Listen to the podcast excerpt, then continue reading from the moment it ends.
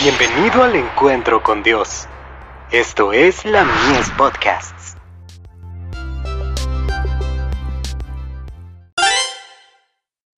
Hijos e hijas de Dios.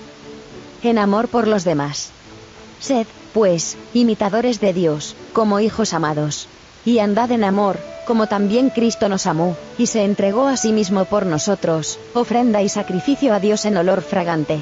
Efesios 5, versos 1 y 2. Debéis seguir a Dios como hijos amados, ser obedientes a sus requerimientos, caminar en amor como Él nos amó y se dio por nosotros, una ofrenda y sacrificio a Dios en olor suave. El amor era el ambiente en el cual Cristo se movía, caminaba y trabajaba. Vino a rodear al mundo con los brazos de su amor. Hemos de seguir el ejemplo presentado por Cristo, y hacer de Él nuestro modelo, hasta que tengamos el mismo amor por el prójimo que Él manifestó por nosotros trata de impresionarnos con la profunda lección de su amor. Si vuestro corazón se ha dado al egoísmo, que Cristo lo llene de su amor. Desea que lo amemos plenamente, y nos anima, y aún más, nos manda que nos amemos los unos a los otros, de acuerdo con el ejemplo que nos ha dado. Ha hecho del amor la insignia de nuestro discipulado.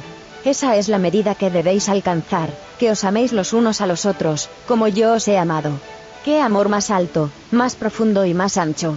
Este amor no debe abarcar solamente a unos cuantos favoritos, sino que debe llegar hasta la más baja y humilde de las criaturas de Dios. Jesús dice, en cuanto lo hicisteis a uno de estos mis hermanos pequeñitos, a mí lo hicisteis. El amor y la simpatía que Jesús quisiera que brindáramos a los demás, no tiene sabor a sentimentalismo, que es una trampa para el alma, es un amor de origen celestial, que Jesús practicó por precepto y ejemplo.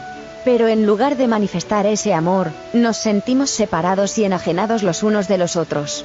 El resultado es una separación de Dios, una experiencia malograda, el menoscabo del crecimiento cristiano.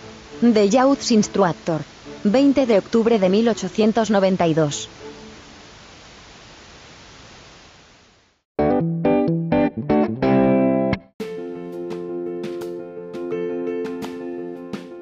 Visítanos en www.ministeriolamies.org para más contenido.